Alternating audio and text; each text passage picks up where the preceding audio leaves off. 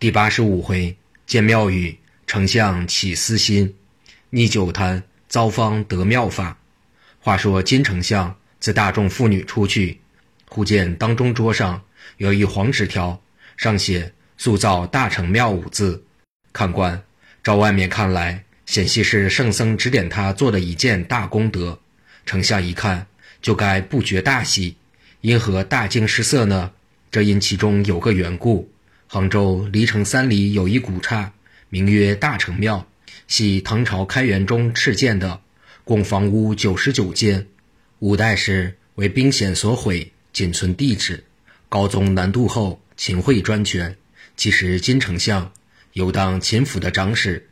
及至秦桧病毒，一日传金长史至会前，禀退从人，说道：“我秦某身为大臣，位居宰相。”自问于民间无丝毫的功德，我今卧病在床，思前想后，要做件功德之事，以赎己过，免得阴曹游过刀山去受罪苦。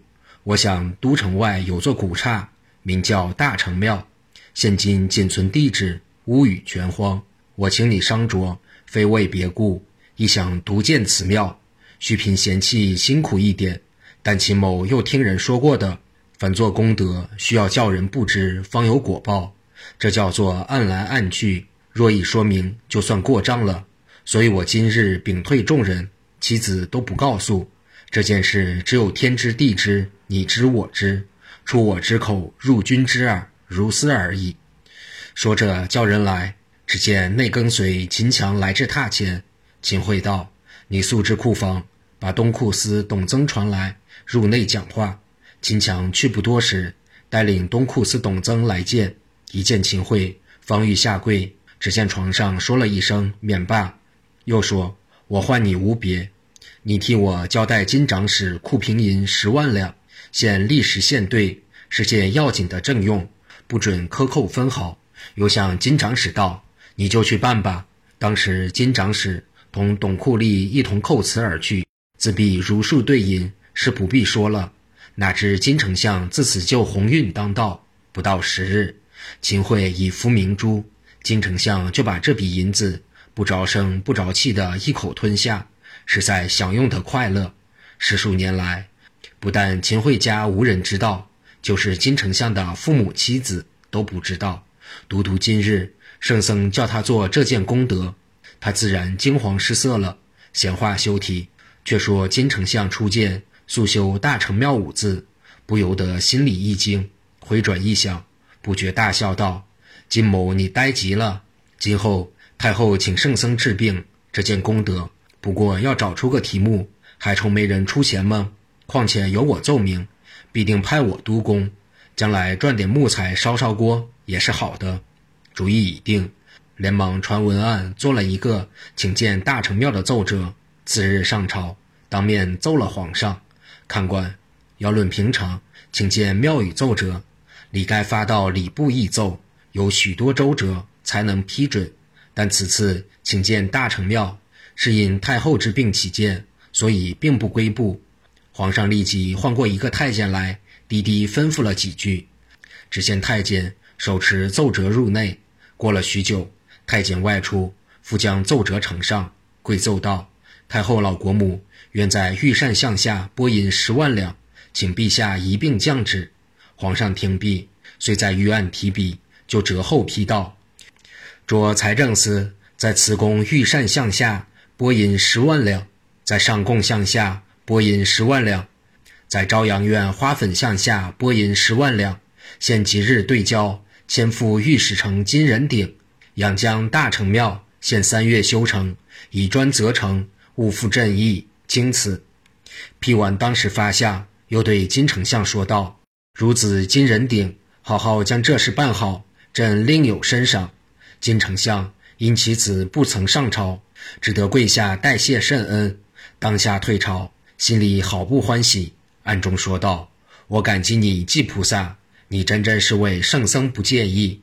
我金家父子升官发财的好机会到了。”按下金丞相，私下欢喜不提。且言济公自打朝散之后，就用隐身法站在金相府门口，晓得金丞相派人出来找他。他便往这一个吹一口气，这人便家去。有妻子的拖妻子，没妻子的便把母亲拖来了。还有一桩奇事，他嘴里接说金丞相叫你去领赏银，本明是在家里同母亲妻子说话了。他心里眼睛里实在系在酒馆里找来的季和尚刘差官，到得大众皆已入内，济公就混了进去，又用分身法画了一个先走，引金丞相外出。他便把速修大成庙的黄纸摆在桌上，又向大众吹一口气，收了法术。大众妇女遂现了真形。他仍然隐身出了相府，心中一想：今日都城里尚不便见面。还是相见去躲躲的好。信步出了东门，走不上三里多路，只闻得一阵异香吹入鼻孔里，觉得处处作痒，痒的时候喉咙道真真难过，是不必说的。心中不解其故，忽然抬头一看，不禁失笑道：“原来如此。”但见离不上一箭之路，有一群瓦屋，眼前支出一条竹竿，上面挂一酒旗。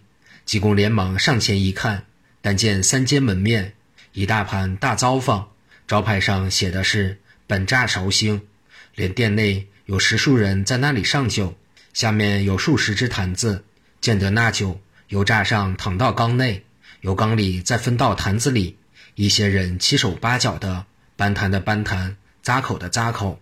济公站在门口，闻得这阵香味，真个恨不得睡在他酒栅下面。张嘴去等才称心，正然心里想着，眼里呆望，只见里面跑出一位老者，年约七十余岁，生得慈眉善目。济公把他一看，不觉起敬，又晓得他财心当运，不久要在生意上得有一无二的声名，心里就想去同他攀谈攀谈。哪知老者一见济公，遂走出殿外，叫声：“和尚，你久久立在门前。”想必不曾看见榨过酒吗？何不坐下来看看呢？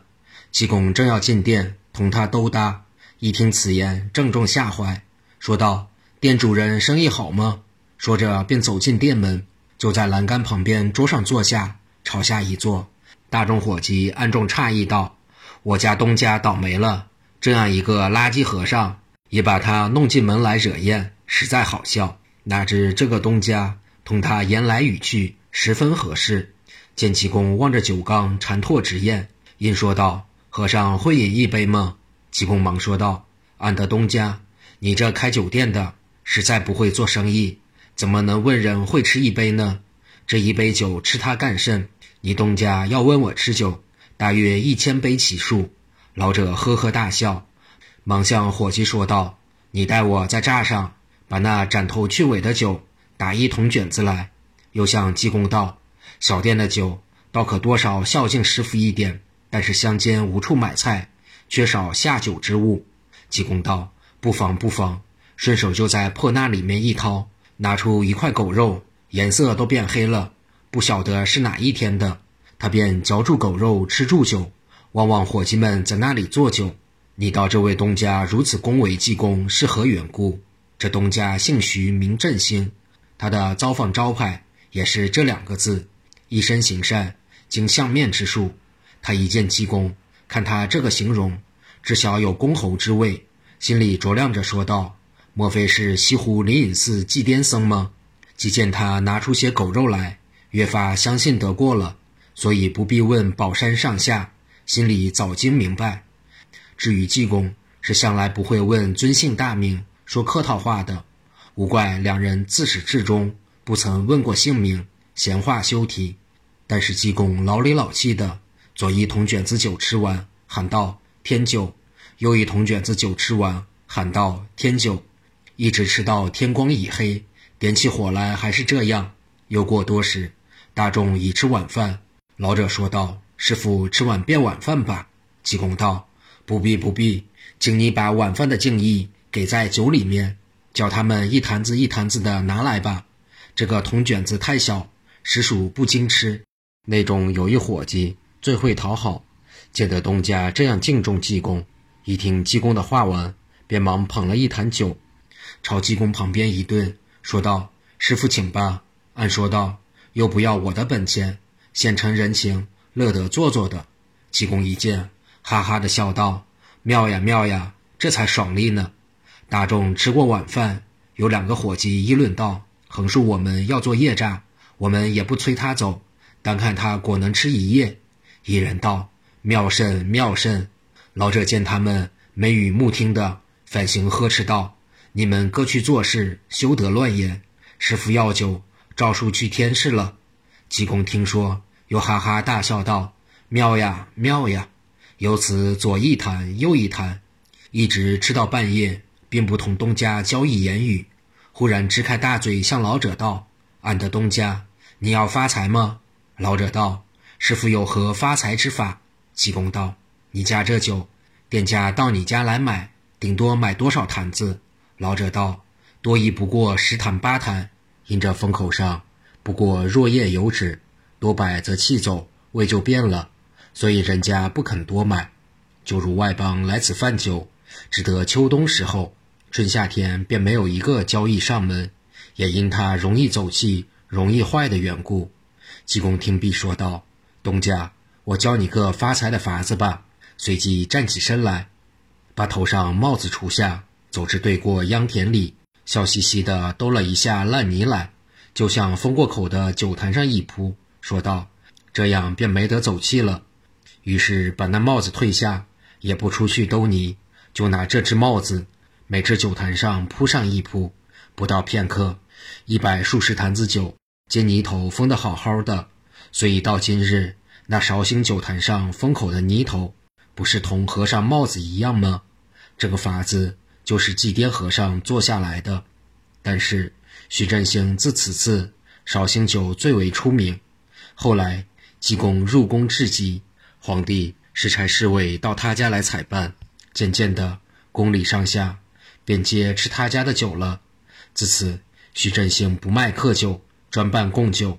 这个利息还不厚吗？这个声名还不大吗？